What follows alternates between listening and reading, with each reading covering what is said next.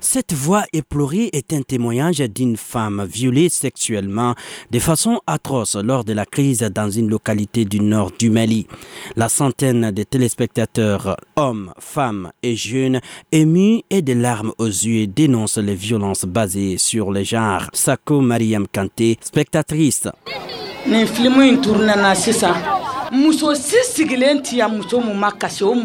Nous avons tous coulé des larmes. Ces atrocités inimaginables sur les femmes et les filles depuis le début de la crise ne doivent rester impunies. Cette projection de films basée sur des témoignages concrets permet, selon les organisateurs, à sensibiliser les populations au respect du genre et les droits des femmes.